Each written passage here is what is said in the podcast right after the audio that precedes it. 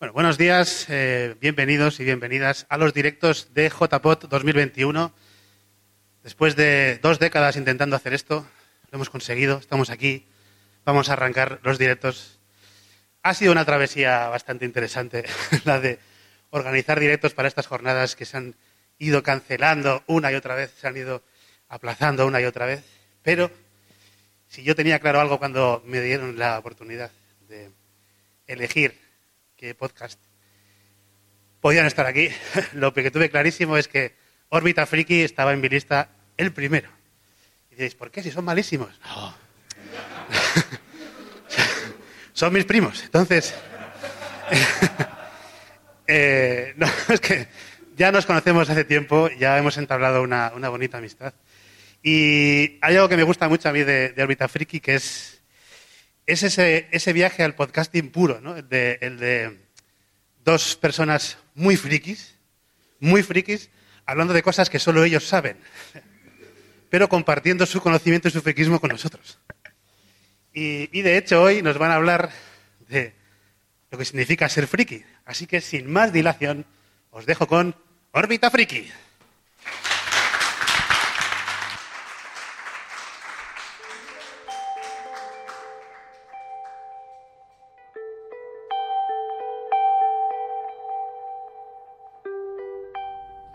Hemos vuelto. Estamos en directo en JPod 21 y hoy vamos a hablar de lo que significa ser friki.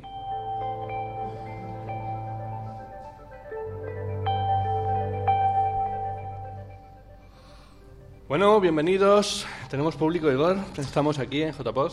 No, yo no sé por qué nos toca siempre abrir los directos. La verdad es que no sé, debemos tener cara de que nos gusta madrugar o algo, pero bueno. Sí, lo ha dicho Gorka antes, porque somos unos primos. Efectivamente. Hola. Hola, bienvenidos al primer directo de estas JPod en el que bueno, vamos a, a intentar explicar desde nuestra perspectiva, obviamente, Nada sesgada, por supuesto. qué es lo que significa y qué es lo que ha significado para nosotros ser friki. Eh, bueno, lo primero, vamos a bajar un poco las expectativas. Al principio pensaba plantear esto como una especie de monólogo, pero nosotros no hacemos monólogos, nosotros hacemos podcast. Hombre, para empezar, porque somos dos y sería un duólogo, ¿no? Pero bueno. No, y además, el tema es lo que decía Gorka. Mm, mm, Nosotros hacemos podcast. Él dice, la- él ha dicho que somos amateurs, somos malos. Es lo que quiere decir. Bueno, Yo lo- eh, yo no lo definiría así, pero como he dicho antes, nuestra perspectiva puede que sea un poquito sesgada. ¿no? Exacto. Entonces, bueno, nos vais a perdonar lo que salga, pero en cualquier caso, seguro que no podemos hacerlo peor que la última película de Star Wars. Bueno, podríamos hacerlo como Ryan Johnson, que, pero en fin. Pero bueno.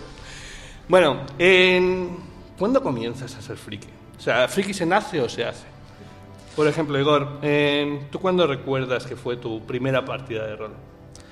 Mi primera partida de rol, pues... Preparado. Sí, eh, la verdad es que mi primera partida de rol fue con, por supuesto, mi cuadrilla de amigos y jugamos una partida de rol sin haber leído jamás lo que era el rol y sin saber ni, ni- ni lo que era el máster ni lo que era nada de eso. Nos lo invent- nosotros nos inventamos el rol. Básicamente trajeron el rol a España, cuidado. No, no, real- realmente no. Supongo que alguno de nosotros habría oído algo, porque si no, me parece increíble que, que nos lo sacásemos de la manga, ¿no? Pero nosotros nos inventamos nuestro propio sistema de juego, nos inventamos nuestro propio mundo, jugamos una aventura introductoria para la creación de personajes y después descubrimos El Señor de los Anillos, eh, el juego de rol, eh, eh, su tool y dijimos, pues, ¿para qué vamos a seguir inventándonos cosas? Y hay libros que lo puedes comprar o fotocopiar, que estábamos en los 80 y, y poder usarlo, ¿no? Entonces, mi primera partida de rol fue un juego inventado por nosotros y luego ya nos pasamos al Señor de los Anillos, que leerlo era bastante más sencillo que tener que inventarte absolutamente todo. Sí, sí, sí. Hay, hay gente, hay dueños de fotocopiadoras a las que le hemos pagado la universidad a sus hijos. La universidad de sus hijos y de, y de sus nietos, vamos, sin ningún problema. Sí, sí, sí. En nuestro caso, nosotros sí que ya existían los libros, ¿vale? Pero yo recuerdo que en nuestro caso, pues eh, yo estaba en el cole y me vino un amigo diciéndome, oye, que a ver si te quieres venir, a- que vamos a jugar a un juego y tal. Y yo, vale, ¿cómo se juega y tal? No, tienes que venir, lo tienes que ver. Pero bueno, ¿se gana? Se pierde? No, no se gana ni se pierde. Ay, ¿Cómo? o sea, ahí ya empezamos complicado. Eh, y luego lo siguiente que pasaba con esto es que se hacían los grupos. Nosotros jugábamos a Dungeons and Dragons cuando todavía los manuales estaban en inglés. ¿qué ocurre? Los másters sabían inglés, obviamente, porque si no, no podían. Sí, el director de juego era el que mejor nivel de inglés tenía, básicamente. Exacto. Y también, ¿qué pasaba? Que aquello era como una secta. Para poder. ¿Cómo? Bueno, ¿cómo? Vale, pues. Dejámoslo así. de acuerdo. Exacto. Para poder ascender a máster tenías que cumplir una serie de requisitos. Como por ejemplo, pues eso, demostrar un nivel de inglés, demostrar que estabas comprometido con el personaje. Y tener un padre con acceso a una fotocopiadora en el trabajo. Pero, vamos, era, era fundamental. Había una frase muy recurrente en mi grupo que era Altos Hornos nos provee. Mi padre trabajaba en Altos Hornos. Muy bien, pues sí. Y bueno, eso era con el, con el rol, que fue un poco también nuestra primera forma de socializar, así más, más fuerte. No había, no Pero- había redes sociales. Somos un poquito mayores. Sí, sí, sí. en realidad, te diré que para nosotros, pero bueno, hablaremos luego de eso, eh, más que los bares fueron mucho más importantes las salas de recreativos. Bueno, volviendo al tema, eh, primera partida de rol, primer cómic, Primer cómic, sí, estamos hablando de los 80. Yo creo que lo que marca mm, a un friki, por lo menos en los años 80, era que o jugabas a rol o leías cómics. Era el punto determinante para que, que fueses considerado friki. sí, Don Mickeys. No, no, los Don Mickeys no eran requisitos. O sea, si tú leías Don Mickeys eras simplemente un crío, no pasa nada. ¿no? Exacto. Ay, pero si te pasabas a los superhéroes. Mm, si te pasabas a los superhéroes, habías cruzado la frontera y claramente eras un friki. Sí, sí, sí, la familia lloraba, los profesores... eh, No, eso llegaría en los 90. De momento en los 80 no estábamos mal vistos. Cierto. Eh, bueno, luego también estaba el tema de los libros. Claro, porque... mm, en Como que habías escogido leer un libro, no te habían obligado en el colegio, definitivamente eras friki. Estaba, estaba claro. Y de repente descubrías que había libros que no acababan en, el pri- en un solo libro. Las trilogías. Una saga, exacto. Dios mío, qué perdición. Esa ha sido una perdición de dinero, de tiempo y de nada. Uf, Y luego llega Sanderson y se inventa las oncelogías o como lo quieras llamar y, en fin, ya. Pero eso es muy moderno. En aquel Sí, entonces lo que teníamos era la lucha entre el bien y el mal en el mundo de la Dragonlance, que por ahí entramos muchos. Eh, no volváis a leer la Dragonlance si la leísteis cuando eras jóvenes. O sea, quedaros con los recuerdos, eso es fundamental. No lo hagáis, no, no, ni veáis la película de Dungeons and Dragons. aquí. No hay ninguna película de Dungeons and Dragons. Eh, empezamos, empezamos con una característica muy propia de los frikis, cancelar cosas. Pero bueno, todos sabemos que no hay más que tres películas de Indiana Jones. Correcto. Eh, bueno, y luego estaba el tema de los, de los juegos de mesa. ¿Quién no ha jugado al Parchís? No, al Parchís, no, friki. No, Es- esto es como, como los cómics. Podías leer eh, Don Mickey y no ser friki y podías jugar al Monopoly y no eras friki. Pero si jugabas al Imperio Cobra, ahí majo. Ahí empezabas a, a- a apuntar maneras. Y luego llegó el HeroQuest y... Bueno, el HeroQuest, eso ya era la, la mezcla de eh, los juegos de rol con los juegos de mesa. Entonces estabas perdido porque probablemente te gustaría, porque era muy adictivo, lógicamente. Y preguntabas, ¿y esto de dónde ha salido? No, pues hay una cosa que se llama juegos de rol, la has cagado. Sí, sí, sí. Y yo diría, hay otro tipo de frikis, que son los de la estrategia, que eso yo creo que su, su comienzo empieza con el RIS. Por lo menos en la experiencia que yo tuve, la gente que empezaba con el RIS acababa con juegos mucho más complicados. Eh, le dabas al RIS, luego pasabas al estratego, ¿no? al estratego, que era, decían que era estrategia, a mí me parecía como, bueno, el ajedrez, pero le dabas la vuelta a las piezas para que no se viesen lo que eran. El Civilización, ya más adelante. Sí, bueno, el civilización, Esas luego te metías... de varios días. Te metías en los wargames y un día, sin saber muy bien cómo, tenías el salón totalmente ocupado por un tablero que ocupaba dos metros y medio. Hacía dos semanas que habías empezado aquella partida y ni tan siquiera recordabas en qué bando estabas. Sí, sí, sí. Y entonces llegaba un, un compañero tuyo del club y cogía un lado del tablero y hacía ¡Bumba! Yo eso lo he vivido. Yo también. Iba perdiendo. Pues sí, sí. Pero bueno, el pobre chaval todavía sigue vivo. Em, Corría mucho.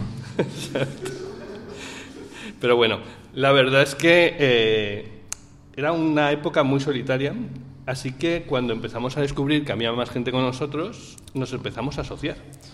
Y ahí surgieron los clubs de rol. No sé si hay por aquí algún psicólogo en la sala, porque es algo como para estudiar, ¿no? No, no, alguien por ahí dice que no. Sí, sí, sí. Eh, y cuando nos juntamos en los clubs de rol, lo que ocurrió es que descubrimos más tipos de, de frikis, ¿verdad?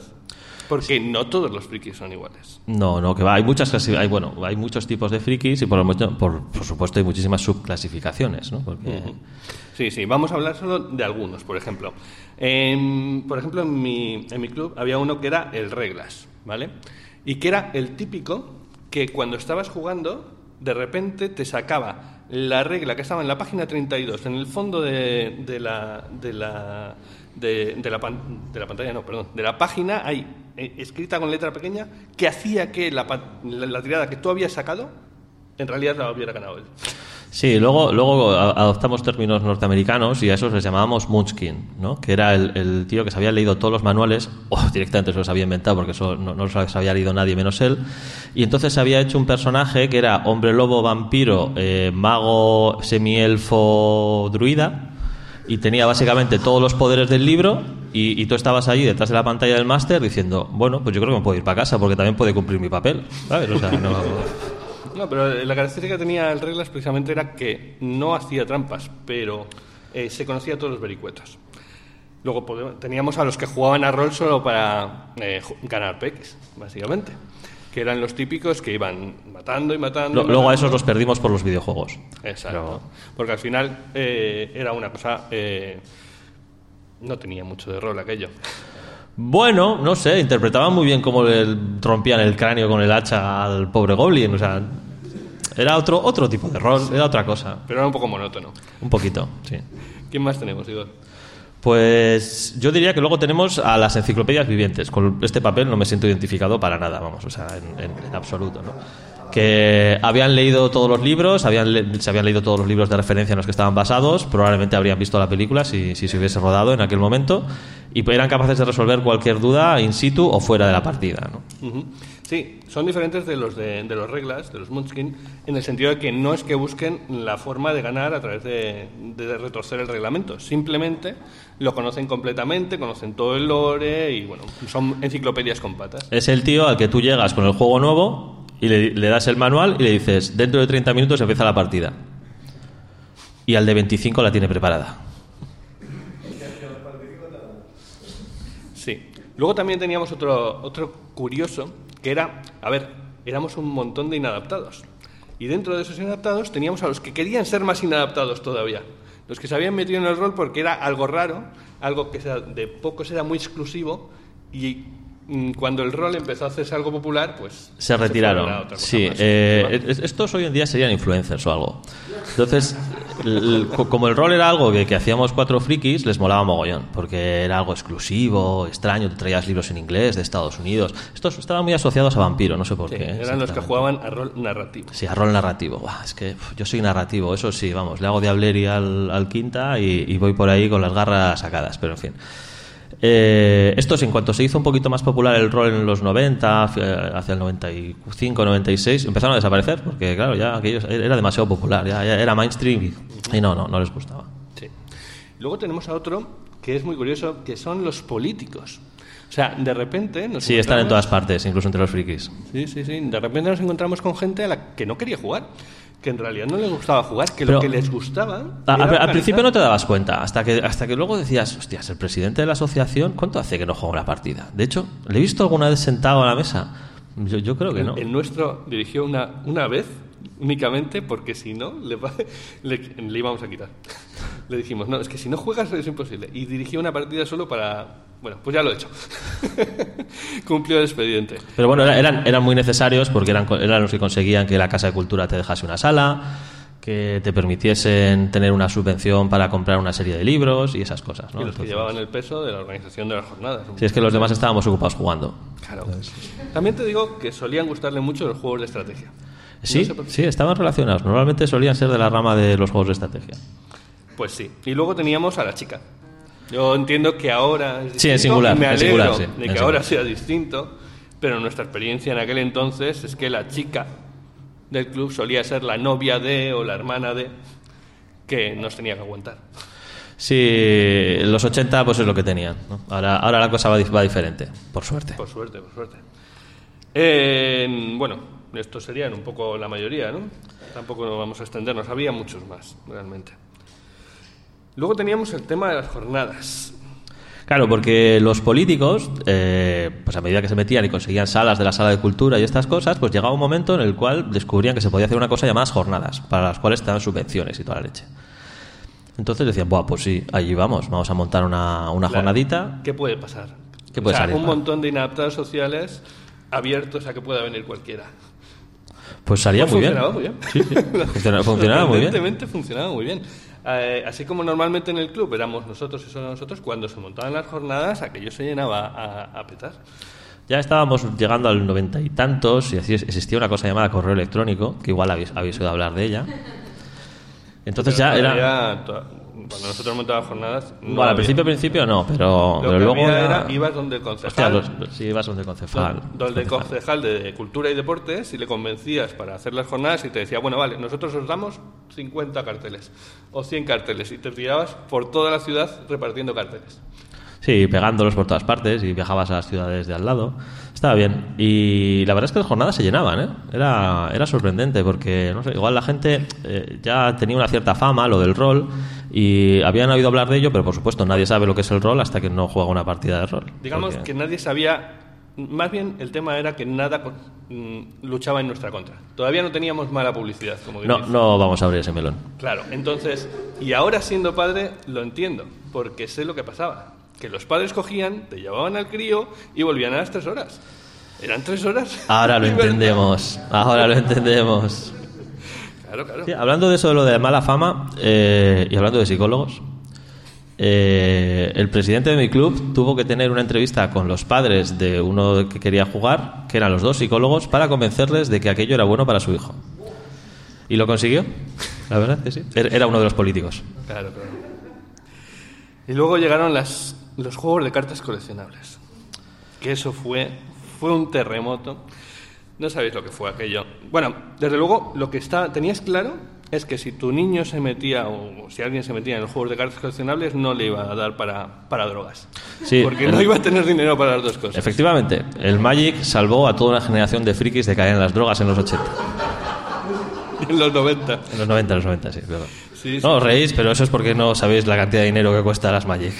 Sí, sí, sí. Y vamos, lo que ocurrió también, además, era un juego mucho más rápido y costaba mucho menos preparar una partida de Magic que prepararte una campaña de Cthulhu. Eh, sí, por des- bueno, por desgracia. Al final eh, lograron más o menos convivir, pero el, el- las- los juegos de cartas coleccionables y sobre todo el Magic, que es el que más lo petó, eh, mató el rol. O sea, cortó la progresión del rol porque muchísimos de los que jugaban a rol se pasaron al, al Magic y los que llegaban nuevos directamente se apuntaban a- al Magic en lugar de, de a, a las partidas de rol. Hay una cosa curiosa y es que ahora estamos acostumbrados a que tienes camisetas frikis hasta en el Zara. Pero, ya, bueno, solo hay que mirar a nuestra audiencia, ¿vale? Pero entonces no era tan común. Tenías una de Spider-Man que habías conseguido, no sabías muy bien dónde. Por supuesto, era de niño, estaba claro. Pero poco más, poquísimo más. Yo creo que el, el- el auge y el nacimiento del friquismo eh, vino con el merchandising. O sea, el, el merchandising es al final lo que nos ha llevado a ser mainstream, porque si estáis aquí escuchando esta charla es porque hemos ganado la guerra, vivís en nuestro mundo. Digo, siempre dice lo mismo. Es que es verdad. Pero bueno, la verdad es que ahora mismo, ¿cuántas camisetas puede tener un friki? Pues más o menos todas las que te entran en casa y un 20% más. Básicamente. De hecho, realmente un friki no tiene ni demasiadas camisetas ni demasiadas pocas. Tiene justo las camisetas que necesita.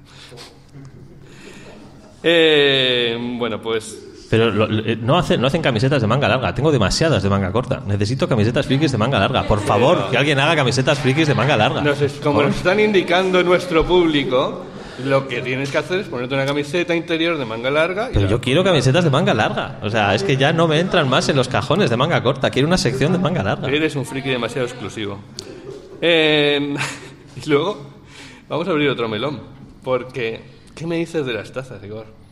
O sea, ¿cuántas tazas necesitas para desayunar tú? ¿Cuántos armarios tienes de tazas? Pues, a ver, eh, llegué un momento en el cual decidí trasladar la mitad de las tazas a la casa de verano. Porque es que ya, ya, ya era imposible. Era, la cosa era imposible. Pero he descubierto un nicho nuevo. Se pueden comprar tazas de cereales. Entonces ahora ya me he pasado a las tazas de cereales, pero no es muy razonable tener siete tazas de cereales, porque no tiene sentido, porque usas una, desayunas y al día siguiente ya la tienes limpia. Entonces Sí, yo- tengo tres, están en el alto del armario, no las usamos nunca, pero son una de Superman, una de Batwoman, de perdón, Batwoman no, de Superman, Wonder Woman y la del niño que es de Flash, creo. Sí, yo, yo he descubierto un nuevo uso para las tazas. Las puedes comprar muy grandes y muy aparatosas y entonces decoran. Así que las pones en el salón y tal, y porque en la cocina no entran. En la, en la cocina, en la cocina ya no entran. Han, han cumplido. Pues te voy a decir otra cosa. Cuando mm, tienes fa- Y familia... encima no se rompen, porque podrías sustituirlas de vez en cuando, pero no hay manera. Vamos, las, ta- las tazas así con un poco de desprecio, a ver si, pero no. Están muy bien hechas. Pues te voy a decir una cosa. Cuando tienes familia, descubres que puedes meter elementos frikis en otras partes de, de la casa. Pero claro, tienes que pelear con ciertas reticencias. Como por ejemplo, los cojines, los... eh, Yo eso no lo había pensado, me lo descubrió el otro día. los cuadros y tal, sí, pero tiene que ser disimulado, ¿sabes? Porque yo le dije, mira, este cojín que es eh, la portada del Monkey Island 2, dijo, no. bueno, vale, pues este otro que son solo iconitos de la interfaz de- del Monkey, este mejor. Vale. Hay, ciertas cosas, hay ciertas cosas que puedes colar sin que se note y tú por dentro te estás riendo y no se ha dado cuenta. Exacto, exacto. Bueno. Volviendo, volviendo al tema.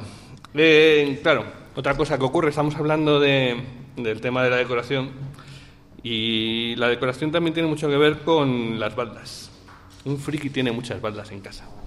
Hemos de decir. Eh, de hecho, cuando... Tú, cuando buscas casa, no, o sea, tú, tú, tú no miras la cantidad de habitaciones. Tú miras a ver cuántas baldas de Ikea puedes poner.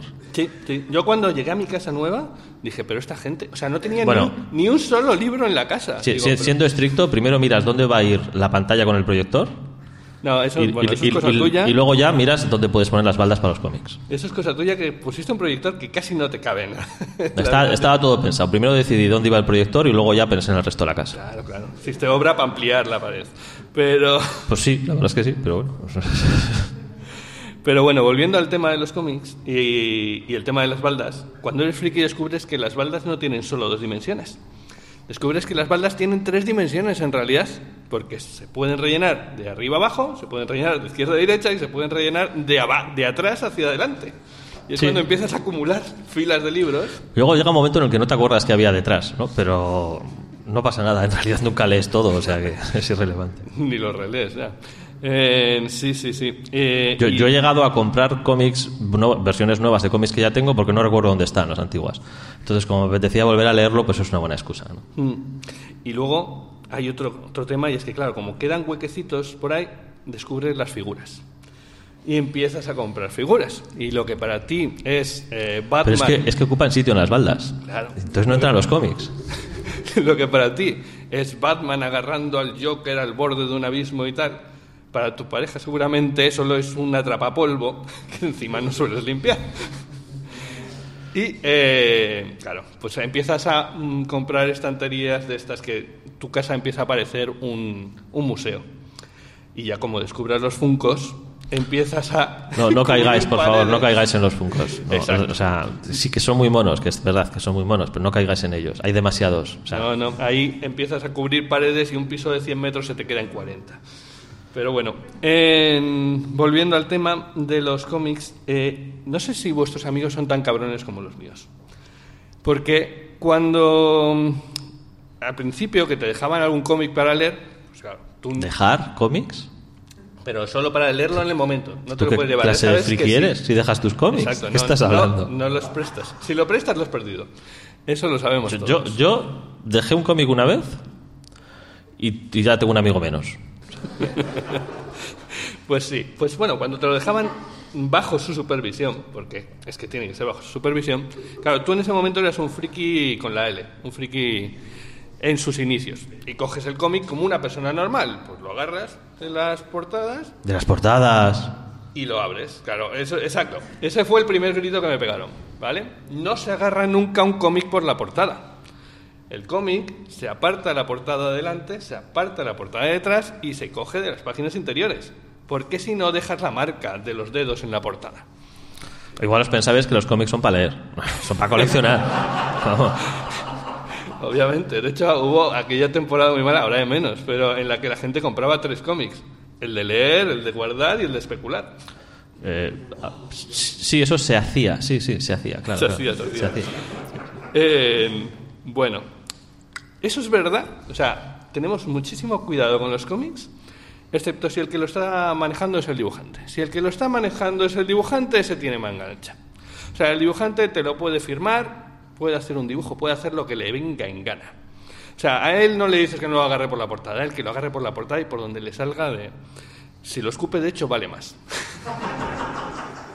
Sí, y si, si te está firmando el cómic y puede que haya bebido un poquito de más y de repente coge el rotulador y empieza a hacerle todo tipo de garabatos y no sé qué y le pega dos leches hasta que viene el de la organización preocupado porque cree que le has cabreado, da igual, vale más. Yo tengo ese cómic. Eso no le ha pasado. No nos ha pasado. Sí, sí, sí. No, está bien el de la organización. eh, Perdona, ¿ocurre algo? No, no, tú déjale, que siga. Está creando. No hay ningún problema. Esto Sí, tiene que valer, sí. pero vamos. Y volviendo al tema de las estanterías, el tema es que hay que justificar mucho lo que entra. O sea, en mi casa no entra ya nada que no esté firmado. O sea, puede que esté firmado por el dibujante, o puede que esté firmado por el autor, ¿vale?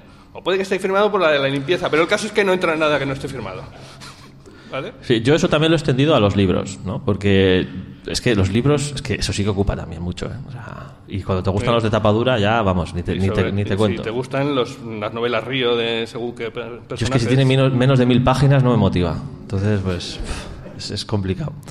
Eh, entonces, bueno, pues eh, llega un punto en el cual decides pasarte al, al digital para leer, pero es que el- hacer una colección de, de tablets y de Kindles en las estanterías no queda bien. Así que te das cuenta que tienes que seguir comprando libros aunque los leas en, en digital. Y Oh, claro, aunque no los leas, que se me estás hablando. bueno, yo me compro libros en papel y luego me los leo en el Kindle, o sea que vamos, no pasa nada. Pero Sí, sí. claro, tú eh, lo llevas al autor, te lo firma y eso hay que exponerlo, eso hay que ponerlo en algún lado. Está clarísimo. Y luego está. mm, Ya encontraron la forma definitiva de acabar de venderte otra vez lo que ya te habían vendido. Porque esto, sobre todo, se dio en el tema de los DVDs y los Blu-rays. Cuando descubrieron que podían venderte ediciones de coleccionista. ¿Vale? Y luego también Las palabras edición limitada y edición de coleccionista han hecho mucho daño a nuestras carteras. O sea, de repente te encuentras con que tienes una edición en DVD que incluye eh, un fotolito, incluye el extracto del guion, extract- el reprodu- eh, la reproducción de no sé qué, y tienes una caja de DVD que te ocupa cuatro veces lo que la, ocupaba la caja normal. Y en realidad no vas a ver la película. Pero queda muy chula en la estantería. De hecho, puede que nunca la hayas visto, pero es que la figurita que venía incluida estaba muy bien. Ni niego ni, ni, ni afirmo Y que sí, haya sí, hecho estoy mirando la de Assassin's Creed que tengo en la estantería, sí, estoy mirando hacia esa. Ni la mitad de mi colección de DVDs. Bueno, yo, yo es que yo creo que solamente te compras lo que pone edición limitada, o sea, y es que no, ni miras debajo. Bueno, los chuches. Un De poquito hecho, exagerado. El tema es que esto se extendió demasiado. Se extendió tanto que empezaron con los DVDs, siguieron con los Blu-rays, luego vinieron los videojuegos y la cosa ya mm, se descarriló cuando empezaron a haber yogures de edición limitada, chorizo de edición limitada, ibas por el súper y claro, no podías evitarlo, había que comprarlo, que esto no iba a haber más. El Jungle, este, el Nestle Jungle, saben cómo vendernos. Sí, nos tienen atrapados, nos tienen atrapados. Pero bueno, es que es que es limitado. Hay que comprar ahora. Hay una tienda de camisetas que lo combinas tú muy bien, que es la, la que te pone las camisetas disponibles durante 24 horas. Y si no la compras hoy, mañana ya no está disponible. Entonces, si tienes alguna duda de, ay, qué guapa, mañana no la está, compra. Dos, una por si se desgasta. Total, tienes el 20% más de casa todavía para rellenar. ¿no? Eso es, sí, sí, sí. Y la casa de verano todavía no lleva muchas camisetas. Bueno, y la verdad es que ha seguido avanzando el tiempo y ha ocurrido una pandemia. No sé si os habéis enterado. Y. Nosotros tardamos unas semanas en darnos cuenta. O sea, al fin y al cabo nos habíamos preparado toda la vida para esto. Claro, decían, el confinamiento, no puedes salir de casa. Vale. Pues Bueno, por fin voy a poder ver estas películas y leer estos libros. sí, sí, o sea, quiero, quiero decir, no, no, guau, pues vas a tener que, que divertirte en casa. Vale. Y, te- no sé, tendrás que ver series. Bien. O, o leer libros. De acuerdo, de acuerdo. O jugar por internet con tus amigos. Pues, ¿qué, decías? ¿Que era esto? ¿Pandemia? ¿Confinamiento? Pues a mí me parece un lunes. O sea. O hacer eh, challenge del TikTok. No, esa no. O sea, no. Hay límites, ¿vale? Eh, pues sí. Y hay otra cosa que también ocurre con el paso del tiempo, y es que en algunas ocasiones incluso te reproduces. Y viene un nuevo personaje al mundo, y claro, está el tema de que ese niño que viene mm, limpio y, y puro, pues le vas a meter todas tus fobias. O sea, niño, tú también tienes que amar a Star Wars, tú también A tienes ver, que amar seamos, seamos sinceros. El 90% de los padres frikis tienen hijos solo para poder decirle, yo soy tu padre. La, la cosa es peor. La cosa es peor. Te cuento lo que hizo un amigo mío y al final yo también lo reproducí con el mío. Y es que, claro, los niños son como el perro de Pavlov, eh, responden a estímulos. Entonces le enseñamos a hacer que si cuando tú hacías... El niño respondía, yo soy tu padre. Tremendo spoiler que le has metido. Le has destrozado la vida ya. Aunque también te os digo que viendo cómo han, seguido las películas, a lo mejor le hemos hecho un favor, ¿eh? Pero bueno, la verdad es que es, es terrible. Y, y claro, el niño sigue creciendo. Y nos, volvemos, nos encontramos con otro choque generacional. Y es que yo, por ejemplo, me compré una figurita de estas de, de bayoneta, un Mi de estos de la Switch, y lo tengo ahí en una estantería, cerrado en su caja, como tiene que ser, ¿no? Está ahí. Claro, mi niño lo ve y dice, ¿por qué tienes ese muñeco sin sacar? y yo, ¿por qué no se saca? Él, Es, es difícil hacerles comprender que, que eso no son sus juguetes. Esos son los juguetes de Aita. Claro, y, y los juguetes de Aita dentro de la caja están estupendamente. Vamos, no, Claro. no, no, no necesitas sacarlos. Pero el problema es que el cabrito de mi hijo me amenaza. Y dice, pues te vas a ir a trabajar y voy a abrirlo de la caja cuando no estés. Así que sí, es un, es un choque generacional que, bueno, pues tienes que ir lidiando con él, ¿no?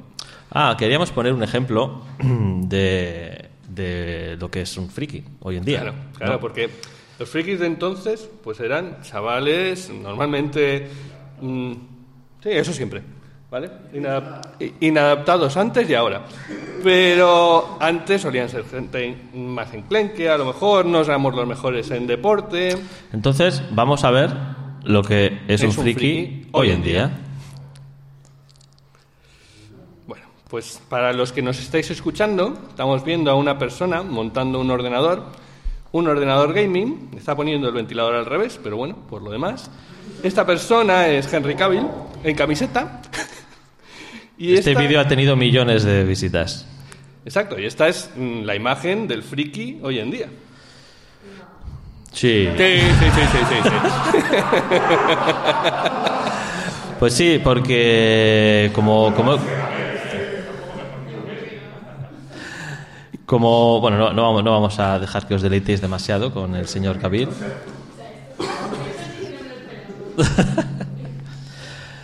Eh, efectivamente, lo que, lo que antes se consideraba friki, pues ahora se ha, se ha- expandido muchísimo. ¿no? Y, y cosas que no eran mainstream, como por ejemplo los superhéroes, evidentemente ahora todo el mundo ha visto las películas de los Vengadores, todo el mundo ha visto las películas de Thor, del Capitán América, etcétera, etcétera. ¿no? Entonces, lo que identifica al, al friki eh, ya es, es más difícil, ¿no? porque todos sois frikis. En, en- en- en algo, un porcentaje, en una pequeña parte o en una parte mucho más grande de lo que os gustaría confesar, vivís en nuestro mundo y habéis asumido muchas de las cosas que en, que los 80 eran absolutamente increíbles ¿no? y, que, y que ahora nos parece, nos parece También te digo que aquí estamos hablando para conversos. Sí, sí, pero no se llegan a recaudar 1.800 millones a base de conversos. O sea, estamos ahí. Hay una cosa que también distingue al friki y es que eh, del de antes, de ahora, nosotros el tema de la música normalmente no lo llevamos bien. El tema de las discotecas en general, ¿eh? siempre hay sus eh, diferencias. En las discotecas éramos el que estaba en la esquina pues moviendo el pie y bueno, así, ¿no? Pero hay otro tipo de música que sí que se nos mete en la cabeza y que no, no hay forma de sacarla. Porque, por ejemplo, mira, va- vamos a hacer una cosa. No vamos a poner extractos de música porque las Sky nos cruje. Entonces, Luego nos silencia los vídeos y estas cosas. Lo que vamos a hacer es tararear muy mal, ¿vale? No hay más, no, no tenemos más. Vale, pero si yo os digo, a ver, y ahora seguid, el que, el que la sepa, que la intente seguir y, y bueno, Si yo os digo... ti, ti, ti.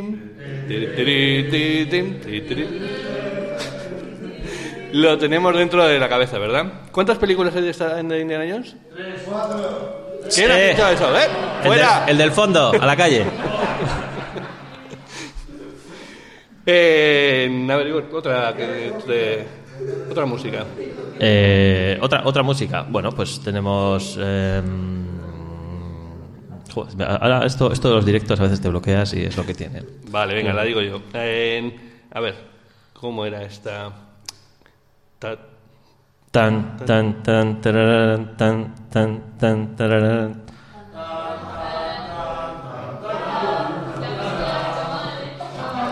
Es el esos son los nervios.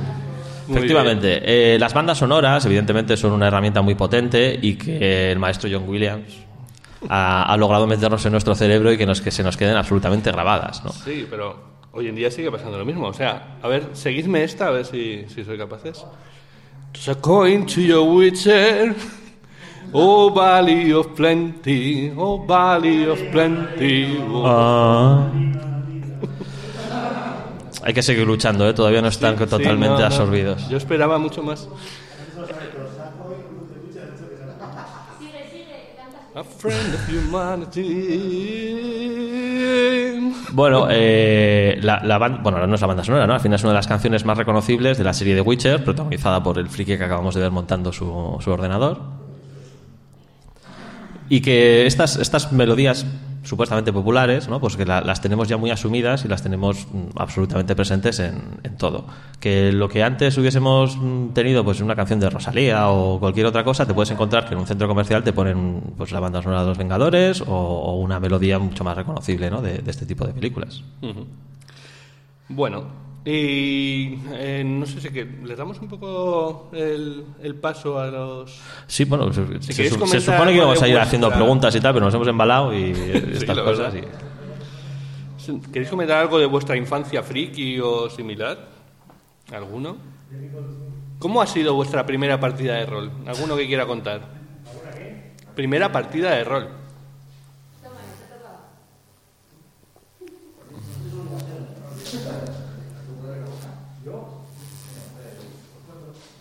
Buenas.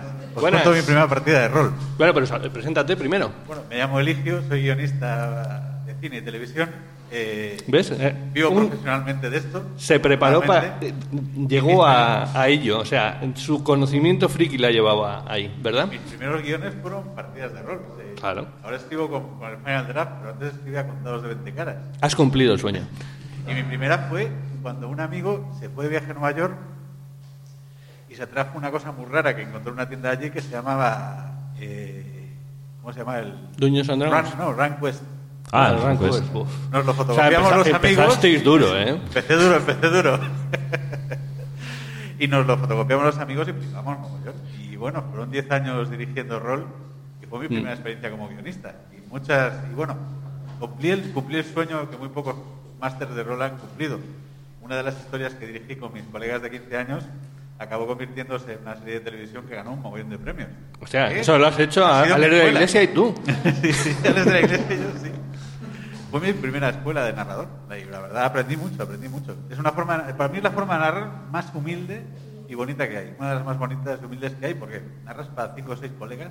No es solo que narres para ellos, es que narras con ellos. Narras con ellos. Sí, y, y ahora mm, existen narradores de, de rol profesionales que viven de esto y que viven de dirigir partidas. O sea, esto ya es una realidad. No, ahí, no- ahí es, ahí sí te doy la razón de que eh, hemos ganado. Sí, sí, O sea, si te puedes ganar la vida siendo un friki, Si, si me dicen a mí, a, a mí yo de los 80 que iba a poder ganarme la vida di- dirigiendo partidas, me iba a meter yo a la uni a estudiar informática, sí. vamos. Bueno, si realmente pues, me hubiese apuntado, de todas maneras, pero bueno. sí, el tema de los frikis es que son, que Sí, somos los- polifrikis. Sí, los frikis somos un poquito, le damos un poquito a todo, ¿no? Oh, Dios mío. Cuidado que pregunta a la Bueno, uy, joder. hostia. Vale. Eh, lo primero, quiero decir que, que estaba mirando el nombre de órbita friki y me he dado cuenta que en euskera orbita friki significa hay dos y frikis, que me ha hecho mucha gracia. Y Por si no lo sabíais, ¿vale? No, está todo Que es pensado. muy interesante. Está todo pensado. No- que ya soy dejamos friki nada de haber elegido el nombre así y que cuadre tanto. Y, y mi pregunta es, desde un punto de vista... o- Hola, soy una marciana. Sí. Vale, me dan... Cambio Ah. de micro. ¿Estás seguro que se funciona, Gorka? Eh, ya sabemos que Gorka, nuestro técnico de sonido, es un friki moderado y se ve que también es un técnico de sonido moderado. Vale, vale, sí, mejor. Eh, vale, yo a mí me ha encantado la charla, eh, pero creo que está un poco condicionada por una visión friki y, mi pregunta es eh, si creéis que hoy en día hay como una vertiente friki real de los frikis reales y luego hay como una especie de moda, ¿no? Que está vinculado a esto de que se venda camisetas en Zara o en Bershka de frikis que van de frikis más que nada porque han visto en series como Big Bang Theory o algo así de frikis y solamente se quedan con la parte de, de soy friki guay pero en realidad no lo son. Sí, Big Bang, Theo- Efectivamente, friki comercial y friki real. eh, Big Bang Theory creó los frikis del Mercadona. Entonces, Gracias, porque está... Porque una serie que se hizo tan popular y que idealizó un poco la- esta figura ¿no? del friki, de los cómics, de Star Trek y, y demás, eh, pues creó unas, unas figuras a las que imitar. Entonces eh, atrajo a gente que realmente era fan más de la serie que de, de las cosas, de los cómics, de, la de, de Star Trek o de estas cosas. ¿no? Pero bueno, no pasa nada. O de la ciencia mismamente. O de la ciencia, sí, en el caso. Eso lo fueron abandonando a medida que, que avanzó la serie, ¿no? Se metieron más en lo que funcionaba, Sí. lógicamente, querían ganar dinero. De todas formas, no es exactamente lo que, lo que comentas, pero también lo hemos dicho un poco al principio. Nosotros al final tenemos nuestra eh, visión, que es la de dos personas bastante de entradas en años.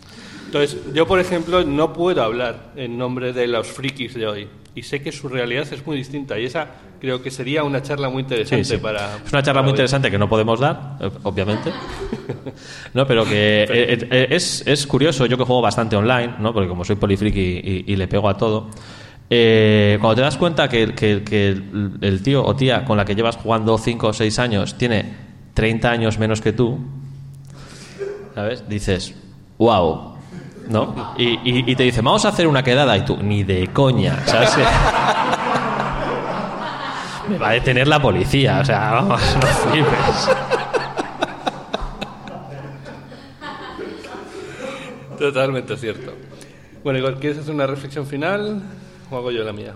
Haz tú tu reflexión. Vale. Yo la matizaré, como siempre.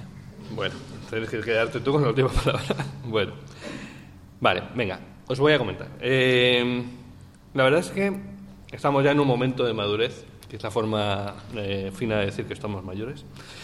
Eh, y llega un momento que estás ya más cerca de los 50 que de los 30, la verdad.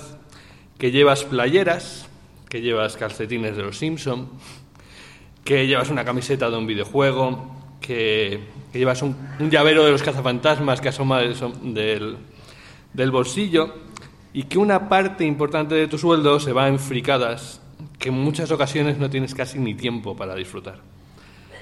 Pero seguramente por fuera eres un señor y te ven como un señor y deberías comportarte como tal. Pero, pero te da igual. Por dentro, por dentro seguimos siendo el mismo chaval que se emociona con un cómic, que lo goza con una serie o que disfruta de una película de superhéroes Avengers. Asamblea. Eh, y lo que digan los demás te da igual. Así que lo único que con lo que yo quería acabar este podcast es que no dejéis que, que los demás acaben con ese chaval y que no dejéis de ser frikis nunca. Muchas gracias a todos.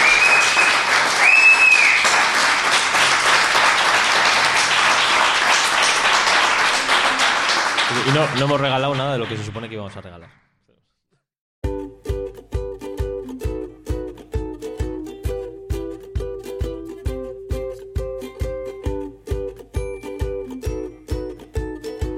Puedes escucharnos en Spotify, Evox o en tu reproductor de podcast favorito.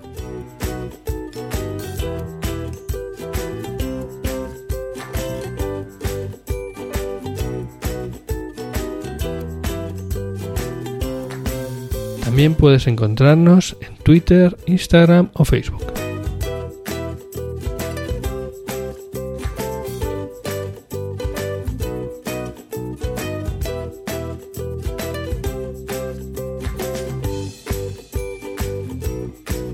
Pero sobre todo, si el episodio te ha gustado, compártelo.